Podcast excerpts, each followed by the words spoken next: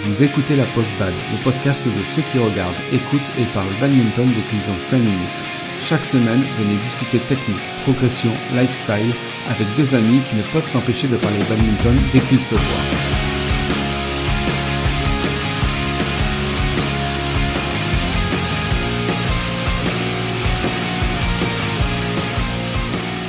Bonjour à tous et bienvenue sur le podcast La Post Bad, l'émission culturelle qui va commencer avec les mots d'un poète philosophe.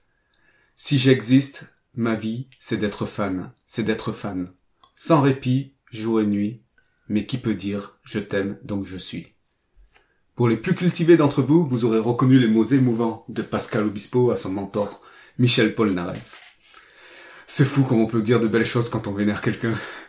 Je suis Joe. Et je suis Gigi.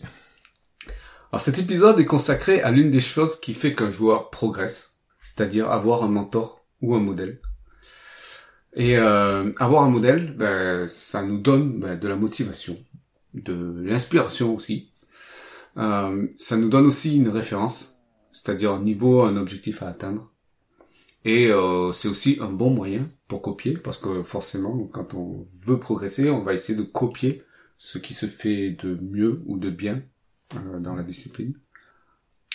Et du coup, peut-être t'as quelque chose à rajouter par rapport à ça, toi, euh, sur l'intérêt ou l'importance d'avoir un, un, un Bah, modèle à suivre? Non, moi je pense que tu as complètement raison. Après, ce que ce qu'il y a, c'est que voilà, on, on a envie de d'orienter souvent notre jeu par rapport à des, euh, enfin notre façon de jouer par rapport à des choses qu'on aime voir, on va dire souvent, ou des, des modèles.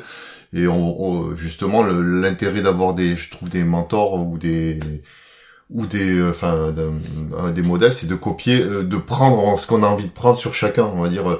Parce que je pense que personne vénère enfin aime un joueur sur tout tout son jeu peut-être juste sur certaines phases certaines choses on va dire et essayer de prendre on va dire euh, ce qu'on aime chez des modèles ça ça permet de se forger son propre jeu quoi. Parce que bon le but c'est pas de faire une copie euh, de de- d'essayer de copier complètement un joueur mais de prendre vraiment ce qu'on aime d'un joueur. Puis je pense aussi c'est euh, euh, je pense que quand on a quelqu'un qu'on aime vraiment regarder et on va s'inspirer et vraiment décortiquer, essayer de voir comment il fait son par exemple son revers ou ou un coup un, un- un coup qui fait euh, sa marque, essayer de le décortiquer, d'analyser et de le re- reproduire après. Euh, donc euh, c'est en, en ça que c'est euh, important d'avoir un modèle pour progresser. Et puis moi je trouve aussi ça inspire quoi. Moi je, ça, ça inspire énormément quand tu vois un très bon joueur euh, que tu as envie de lui ressembler. Euh, t'y penses, tu vois, quand tu joues, t'as as envie de, de faire la même chose. Après, il faut aussi être conscient que pour progresser, il faut pas prendre, euh, faut pas prendre un, un, un Tofik, Hidayat ou un, ou un Momota parce que c'est euh, quelque chose qu'on n'atteindra jamais. Pour euh, rester motivé, il faut prendre des modèles qui sont atteignables, je pense. Le, le step juste après. Mais si on veut prendre des modèles qu'on veut copier, on va dire un minimum, euh, il vaut mieux essayer de, trouver quelqu'un euh, sur, les compétitions locales où on va. Il y a toujours, euh, enfin en général, il y a toujours des gens qui jouent mieux que vous, surtout des classements au-dessus. Et ben juste sur des classements au-dessus, s'il y a des choses qui vous que vous trouvez bien chez un joueur, on va dire, ben euh, essayez déjà de prendre quelques points de ce du jeu du joueur, essayer de, on va dire de, de copier ça pour essayer de, de l'atteindre et peut-être après voilà quand vous aurez réussi que vous trouvez finalement bon, bon, on peut aller encore plus loin aller chercher on va dire un joueur au, au- au niveau au-dessus pour aller encore euh, au-dessus enfin faire ces étapes là comme ça quoi en, en gros c'est copier petit à petit des joueurs de, de plus en plus bons quoi Et euh, là où on garde la motivation, c'est le jour où on arrive à battre la personne qui Oui. était notre euh, modèle ou notre mentor. Ouais. Euh, c'est vrai moi j'attends de battre mon mota moi. ouais, non mais t'as raison, mais ça va arriver un jour. J'ai grand espoir pour toi, euh, Gigi. mais ouais, et en fait, la la progression, ça marche comme ça. Ça marche vraiment par escalier. Tu joues, tu joues contre celui que tu qui t'inspire et que, tu veux Mm. battre, jusqu'au jour où tu arrives à le battre. Et après, ben, ça te fait un palier que tu as Mm. atteint, et tu vas essayer après d'aller euh, au palier supérieur, Mm. etc. Donc du coup, euh, nous, on avait envie de présenter un peu ben, qui étaient nos modèles et nos mentors dans cet épisode. Et euh, voilà, donc on va faire une, espèce de, de liste de nos modèles mentors. euh, qui nous ont marqué dans notre petite carrière de badiste. Alors, déjà, les joueurs qui t'ont inspiré, toi, Gigi, par leur technique. Bah moi euh, déjà euh, quand j'ai commencé le bad, euh, on n'avait pas autant de possibilités de, de regarder on va dire du, du bad à la télé et encore moins sur internet parce que bon quand j'ai commencé voilà moi j'avais un modem internet existait déjà mais bon j'étais avec un petit modem RTC donc regarder des vidéos enfin YouTube n'existait pas à l'époque hein, et regarder des vidéos de badminton c'était pas si évident. Et euh, mais malgré tout, euh, voilà, j'ai quand même pu m'inspirer de certains joueurs à l'époque, enfin qui m'ont motivé, euh, comme Peter Gad, par sa technique, parce que voilà, c'était un joueur qui était quand même bon techniquement et qui avait des feintes. Je pense que voilà, les, les feintes de Peter Gad, sont, enfin, il y en a des très très connus qui existent depuis très très longtemps. voilà, ça a été un peu, ça m'a quand même pas mal inspiré. Et puis aussi des joueurs comme Tofik Hidayat, qui à l'époque, euh, bah, techniquement, était euh, vraiment très fort et qui surtout avait un, revers. Euh, je qu'il est, il est hyper connu pour ça, mais je crois qu'on en avait déjà parlé. Enfin, pour moi, c'est un des meilleurs revers euh, qui ait eu au niveau international, quoi. Et après, sans, sans aller sur des joueurs internationaux, parce que comme je disais, c'est qu'au tout début, ben, moi, je j'avais pas forcément de référence sur des joueurs, des, des joueurs internationaux, parce que bon, moi, je m'y intéressais pas, je savais même pas qui était très bon ou pas bon. Et euh, mais moi c'est plus sur des joueurs locaux. Alors euh, je me souviens très bien quand j'ai commencé le, le, le badminton, j'étais sur un tournoi où il y avait qu'un joueur. Enfin, il y avait euh, à l'époque juste deux catégories. Il y avait une catégorie non classée dans laquelle je jouais et juste le premier classement. À l'époque, c'était le classement E.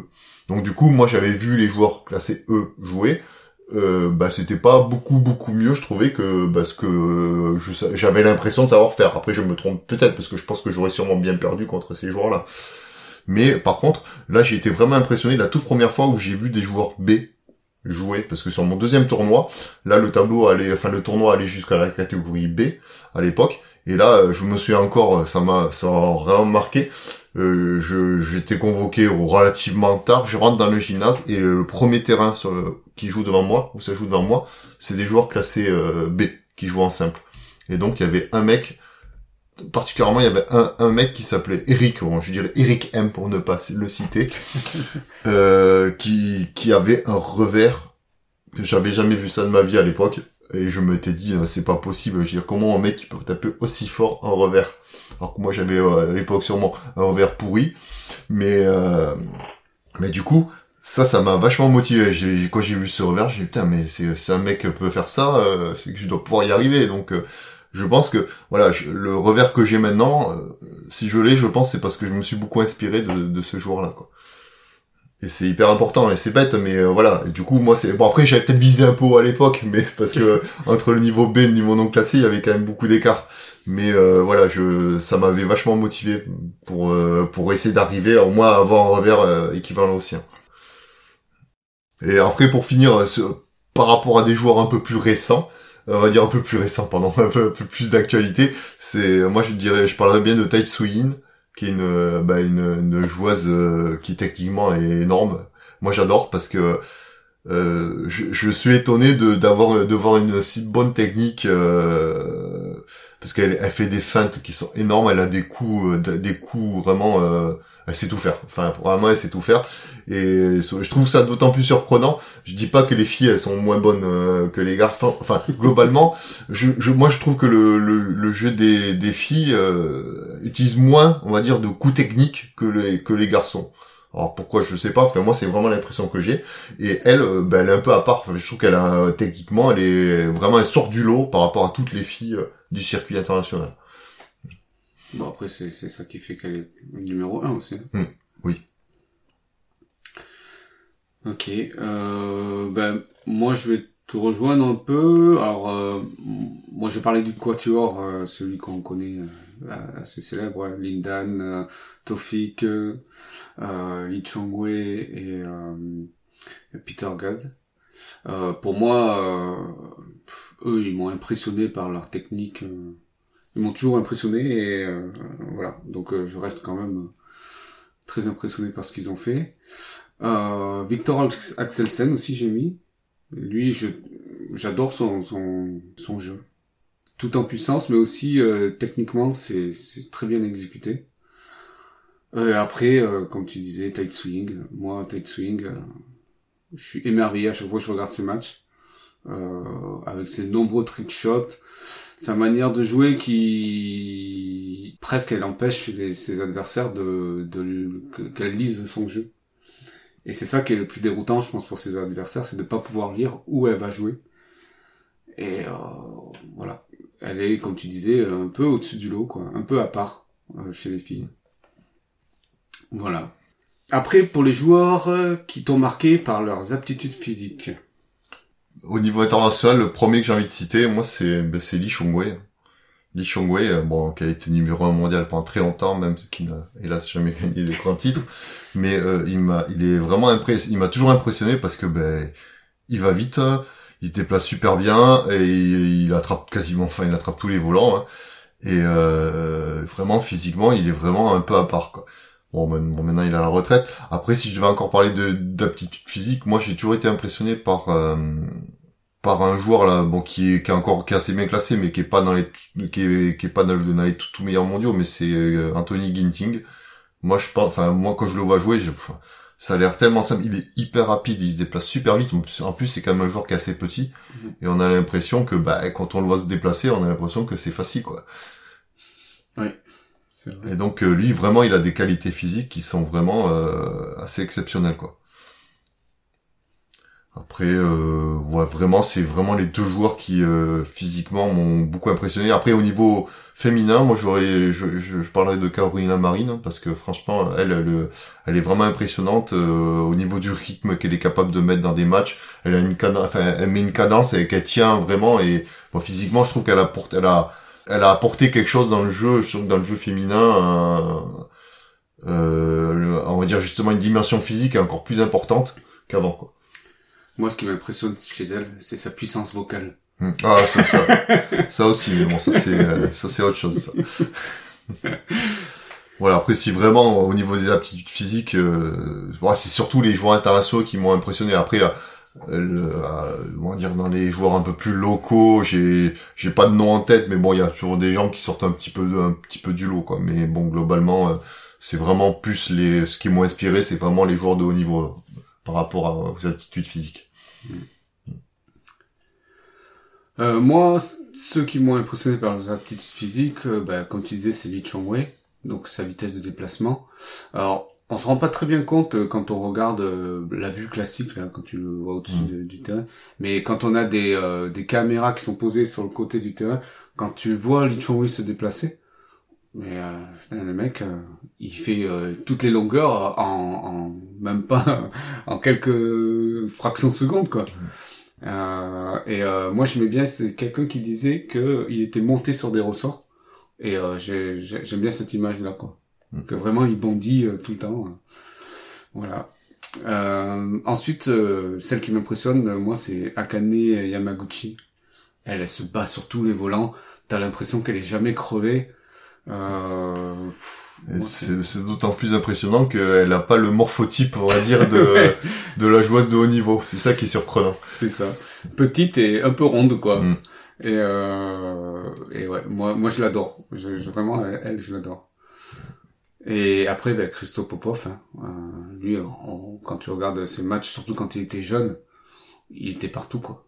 Il était partout, partout, partout. Il lâchait jamais rien. Euh, c'était, je trouve, c'était encore plus flagrant quand il était petit.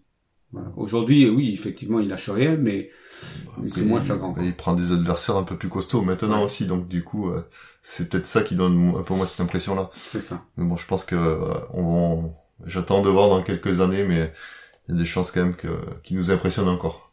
Ouais. Euh, après, ceux qui t'ont marqué par leur attitude sur le terrain ou leur prestance sur le terrain?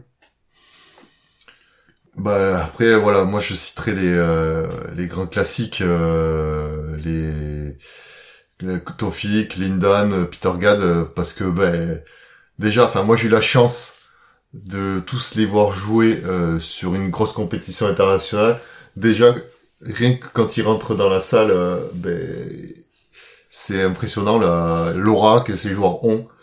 Euh, ben ça, ça, ça crie, ça applaudit dans tous les sens. Euh, c'est vraiment impressionnant. ils avaient une voilà, ils avaient le petit truc en plus. Bon, maintenant, je pense qu'avec de nouveaux joueurs qui vont arriver, ça sera sûrement le cas aussi, hein, bien sûr. C'est mais ils sont puis sur le terrain, ils sont voilà, ils sont ils sont classe. Euh, voilà, je sais pas quoi dire de plus quoi. Ils ont une bonne une prestance. Euh, qui est vraiment impressionnante. Après, sans aller, pareil, sans aller jusqu'à parler des joueurs de très très haut, enfin des joueurs de de haut niveau international, j'ai quand même voilà j'ai quand même des euh, des références comme ça que je peux donner enfin des des gens hein, qui m'ont toujours impressionné euh, sur les terrains euh, que j'ai pu voir en France bah, des joueurs je, je, citerai des joueurs comme euh, bah, des joueurs d'Aix-en-Provence en l'occurrence ben, un indonésien je crois qu'il s'appelle Indra Bagus Adeshandra Enfin, je sais pas s'il est toujours à Aix-en-Provence, mais enfin, il a joué pendant un moment. Et c'est un Indonésien qui, sur le terrain, il est hyper souriant, il est toujours en train de sourire, il, a, il, voilà, il a la banane tout le temps, même qui gagne, qui perd, c'est vraiment impressionnant et, moi je trouve ça plutôt cool.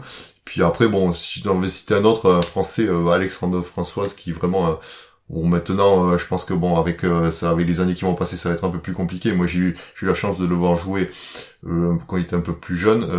vraiment, il est impressionnant parce que quand on le voit, enfin, moi, j'ai eu la chance de le voir contre des gens beaucoup moins bons que lui, donc ça donnait vraiment une impression d'aisance qui était assez déconcertante. Et pourtant, les joueurs qu'il avait en face, je les connaissais, certains, je les avais déjà rencontrés. Les pauvres, ils, ils en menaient pas large. Et lui, il était vraiment tranquille euh, sur le retard. C'est ça qui est impressionnant, c'est que des joueurs qui sont vraiment bons, on a l'impression que même quand ils sont à la bourre, enfin, on a l'impression qu'ils sont à la bourre, mais euh, mais ils sont à la bourre, mais pas en difficulté. C'est ça qui est un peu bizarre, c'est un peu déconcertant. Euh, on a l'impression qu'on peut jamais les mettre, les prendre à défaut, quoi. Eh ben, moi, je te rejoins à peu près sur ça. donc les quatre là, Tofi, Lindan, Peter Gadet et et euh, Li Chongwei. Euh, je pense que eux, ce sont les premiers, euh, les premières grandes stars quoi. La starification a commencé avec eux, je pense, dans le bad. Mm. Euh, et comme tu dis, je pense qu'il va y en avoir d'autres qui vont suivre, mais euh, mais vraiment eux, euh, non seulement du fait de, de cette aura dont tu parlais, mais aussi sur le terrain. Par exemple, Lindan, moi j'ai toujours l'impression qu'il marche un peu, il marchote, et puis d'un coup il part. Et moi, ça m'a toujours impressionné. Ça, ça donne l'impression, pour quelqu'un qui est un amateur, euh, ou même pas, de bad, qui regarde un match de bad de, Lindan, il va se dire, ouais, bah, c'est facile. Mm. c'est le mec, il, attend que, que, que, que, le volant parte, et après, il va, la il va récupérer le volant. Et euh, moi, c'est ça que j'adore, en fait, avec Lindan. C'est vraiment l'impression que le bad, c'est facile. Euh, après, j'ai mis Lee Young-dae. Alors, je sais pas pourquoi, je saurais même pas décrire pourquoi, mais c'est quelqu'un, à chaque fois que je regarde jouer, euh, je trouve ça magnifique, quoi. Je, je trouve qu'il a un style à lui euh, super beau, euh, super efficace aussi, mais je saurais pas décrire. Voilà. Mm. Et après, comme tu disais, au niveau français, ben, Endravagus Adeshandra euh, et Alexandre Françoise, c'est les, vraiment les deux qui m'ont marqué, moi, plus que tous les autres, euh, par leur style de jeu, par leur aisance sur le terrain. Voilà, euh, vraiment. Moi, si je devais, euh, j'en profite là pour revenir sur justement les, des joueurs qui m'ont marqué aussi par leur attitude, leur euh, aisance. C'est euh, bah, au niveau vétéran. Enfin, depuis que je suis passé vétéran, j'ai toujours essayé de faire le. Enfin, j'ai toujours, je n'ai pas raté un championnat de France vétéran depuis que je suis passé vétéran, et j'ai été vraiment impressionné par l'aisance sur le terrain, parce qu'avec leur jeu très aérien, des joueurs comme Thomas Blondeau Thomas Blondeau, il est plus vieux que moi, je crois qu'il a un an de plus que moi. Et euh, il est multiple champion de France vétéran. Et on a l'impression qu'il... Euh, bah, que, c'est facile, que, que c'est naturel. Quand on le voit jouer, on a l'impression que c'est naturel. C'est ça qui est fou, quoi. Et j'adore le voir jouer. Je, que, je crois qu'il a gagné quasiment tous les titres de champion de France vétéran en V1. Et en V2, bah, il gagne aussi. Euh, il est vraiment impressionnant. Et j'ai, moi, je le croise du coup. C'est quelqu'un que je croise à chaque fois euh, sur les, les, championnats de France. Et après, un autre, un autre qui m'a qui m'a beaucoup impressionné, c'est Jean-Jacques Bontemps.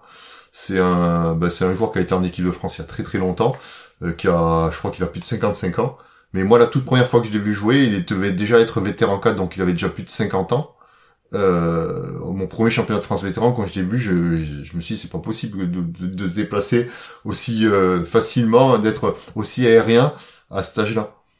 Et à l'époque, bah, il gagnait, enfin, clairement, en, vétéran 4, euh, il était, euh, il était intouchable. Moi, je sais pas si c'était vétéran 4 ou vétéran 3, je crois que c'était déjà vétéran 4. Et il est vraiment impressionnant. je pense qu'il bat encore, il doit, il doit encore battre beaucoup de monde. Après, moi, je voulais parler aussi des, euh, des matchs qui nous, qui nous ont marqués. Euh, moi, je peux commencer cette fois-ci. vas-y, vas-y. Euh, moi, un des matchs que j'adore revoir, euh, je pense que j'ai dû le voir deux, trois fois. Euh, c'est le match de Alexandre Françoise contre Maxime Michel. Alors c'était un match, euh, c'est de l'interclub. C'est parce que il y a aussi sur internet, vous trouverez aussi le, la finale 2009, je crois, euh, quand ils étaient en junior, si je me trompe pas. Mais c'est pas de celui-là dont je parle. Euh, je vous mettrai le lien. Euh, voilà, Max Alexandre Françoise contre Maxime Michel. Après, il y a celui de Indra Bagus André Chandra contre euh, Axel Sen. Match que Axel Sen perd. Donc ouais. Mm. bon, il était, il, était, encore jeune. Ouais, il était encore jeune. Mais euh, voilà. Et après, le dernier, c'est Lee Chong-wei contre Kenneth Jonathan. Euh, je pense que c'était un, un match de de démo, de démonstration, où euh, Li Chongwei il fait des, des, des feintes euh, sur son revers. Il, a, il, fait deux, deux, trois feintes là sur le revers. À chaque fois, il se fait avoir. Je, je le trouve magnifique ce match. Bah moi je j'en citerai pas trop. Enfin il y en a un qui m'a vraiment marqué euh, à très haut niveau. C'était euh, une finale de l'Open du Japon. Je pense que j'avais dû, dû, déjà en parler, mais où c'était euh, Tofiki contre euh, Chongwei avait gagné en 3-7, mais euh, je veux dire que Tofik, euh, il avait sorti tout ce qui était possible de voir euh, au niveau revers sur ce match-là. Euh, il était mené de presque 10 points sur le dernier set et après il a eu il y a eu un récital euh, de Tofik pendant euh, pendant peut-être 8 points et il était revenu très très près de Li Chongwei bon, avant de perdre. Et c'est vraiment un match là qui m'a vraiment marqué sur le ben, la qualité de, du revers de ce joueur. Après, si je dois en citer d'autres, je me souviens d'un match là qui m'avait impressionné, mais justement, moi j'ai vu Indra Bagus Adeshandra jouer en vrai, quoi, au tournoi d'Aix-en-Provence euh, que j'avais fait une année, où euh, il avait, il s'était baladé contre un joueur. Euh, je, suis désolé, je sais plus son nom, mais je crois que le joueur il était quand même dans les 50 meilleurs français. Et euh, il, il, se baladait, il, il, prenait même pas la peine de se replacer. Euh, c'était c'était juste hallucinant. C'était juste hallucinant. Et puis bon, mais surtout ça avec le sourire, histoire d'être encore plus énervé pour son adversaire. mais euh, une facilité déconcertante, euh, c'était juste euh, impressionnant. Euh, ben, du coup, c'est la fin de cet épisode. Mm. voilà, donc nous, on vous a présenté vraiment les gens qui nous ont inspirés, donc les joueurs de très haut niveau, mais aussi des joueurs au niveau local. Mm. Dites-nous en commentaire, pour vous, quels sont les joueurs qui vous ont inspiré? Motiver et aider pour, pour, euh, pour votre progression. Euh, voilà, soyez sûr que nous, ça nous fera plaisir que vous nous partagiez tout ça. Mm. On va passer maintenant au lifestyle.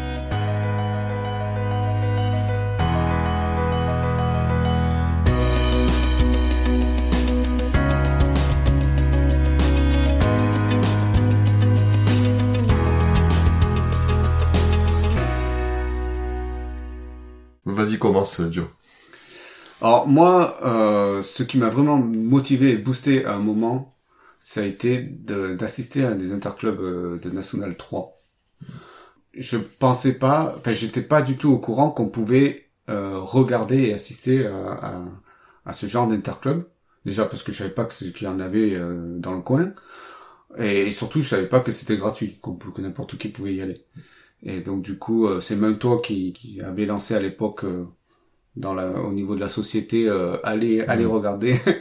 donc du coup, j'avais reçu le mail, j'étais allé regarder et ça m'avait impressionné. Ça m'avait vraiment impressionné parce qu'on voyait vraiment les, les, les, matchs de très près et euh, c'était hyper propre. Pareil là, par rapport, à, je faisais le contraste avec nous, la manière dont, dont on jouait. Là, c'était hyper propre, les gens ils plaçaient comme il fallait. voilà, moi ça m'a vraiment inspiré à ce mmh. moment-là. Mais, je pense que tu as raison. Après, moi, c'est un peu, euh, moi, je pense que c'est important de communiquer au niveau des clubs sur ça parce que euh, on a quelquefois besoin de se rendre compte parce qu'on est quand même un sport euh, peu médiatique. Donc, je pense que la majorité des gens, surtout quand ils débutent, ils savent pas du tout ce que c'est des, des, joueurs qui savent jouer, vraiment. Mm. Et on a quand même la chance de, voilà, il y a Il y a, il y a un, championnat national où ça joue vraiment un peu partout en France. Et il y a moyen euh, de de pas avoir besoin d'aller très loin pour pouvoir avoir des matchs de haut niveau. Donc euh, bah, c'est important de d'essayer de voir où vous pouvez euh, trouver des matchs de national à regarder quoi. Et bon après en général votre club pourra vous renseigner si vraiment vous avez envie, mais sinon ça se trouve assez facilement sur internet. Et donc pour toi? Eh ben pour moi c'est une anecdote hein, pour changer. Et comme j'ai dit, ouais, j'ai eu la chance de faire quand même beaucoup de championnats de France. Et euh, ben, quand j'étais plus jeune, je me souviens de, je parle de championnat de France vétéran bien sûr, mais euh, quand j'étais plus jeune, avant d'être vétéran, je me souviens à l'époque où il y avait encore un tournoi international en France, euh, à, à, Toulouse, il y avait le, le volant d'or comme tournoi et j'allais le voir très régulièrement. Et il y avait des joueurs français qui étaient vraiment bons. Euh, entre autres, il y avait euh, Popov et Dubrul. Euh, qui étaient vraiment forts, qui ont été plusieurs, qui ont été champions de France plusieurs fois, et que je serais pu dire le classement mondial qu'ils ont eu, mais ils étaient relativement bien classés. Et ben ces jours-là, euh, ben, j'ai eu la chance ou, ou, la malchance, je sais pas la façon de voir, de les rencontrer euh, au championnat de France vétéran. Alors, rencontrer sur le terrain. Sur le terrain, j'ai joué contre eux, voilà, et j'ai joué contre eux deux fois, euh, deux années coup sur coup, quoi. Et euh, ben, j'en ai j'en ai gardé un super souvenir. Bon, ils sont ils sont cool, euh, mais bon, ils sont trop forts. ils sont juste trop forts. Donc en plus ces, ces deux années-là, ils ont été champions de France euh, vétérans, donc, ce qui était normal. Mais euh, du coup, je les avais rencontrés très tôt. Enfin, la première fois, je les ai rencontrés, je crois, en huitième de finale. J'avais réussi, on avait réussi à sortir de poule avec mon partenaire. Et euh, la, la seconde fois, là, ben, j'étais en recherche de partenaire et j'étais tombé avec quelqu'un qui était un peu moins bon en termes de, de classement que moi. Bon, on s'est fait complètement défoncer en poule contre. Mais bon, voilà, c'est une belle expérience quand même. Je sais pas si tu l'as dit, Popov, c'est pas le père de. Non, c'est le, c'est l'oncle de Christo. Voilà. Et Dubrul, lui, il est dans la région. Euh... Maintenant, il est dans la région Occitanie. Il s'occupe, il est salarié, je crois, de la région Occitanie. Oui. Mm. Si vous avez aimé cet épisode, abonnez-vous, aidez-nous à le faire connaître en mettant une évaluation sur iTunes si vous êtes sur Windows ou sur Apple Podcast si vous êtes sur Apple. Partagez-le, laissez-nous des commentaires en réaction à cet épisode en disant ce que vous aimez, ce que vous n'aimez pas et les sujets que vous aimeriez qu'on aborde. Vous pouvez aussi nous écrire à l'adresse lapostbad.gmail.com ou sur le groupe Facebook. Alors pour le mot de la fin, ayez des mentors, ayez des modèles, suivez-les, inspirez-vous, n'ayez pas peur d'être fan. ouais. Voilà. Ben moi, moi, j'ajouterais juste, voilà, si vous n'en avez pas, euh, si vous voulez vraiment voir des gens qui jouent bien, allez sur les journées de l'interclub de national. Ça vous permettra déjà de voir des gens qui jouent bien et peut-être justement vous inspirer de ça, quoi. Oui. Après, c'est des joueurs comme c'est en local, bah, vous les rencontrerez. Vous euh... pourrez même les, je pense, les revoir sûrement sur des tournois locaux. C'est ça. Ou même dans, aller dans le club euh, où ils sont, hein, Mm. tout simplement. Ok, ben, merci à toi, Gigi, et puis on se dit à dans 15 jours. Salut à tous! Ciao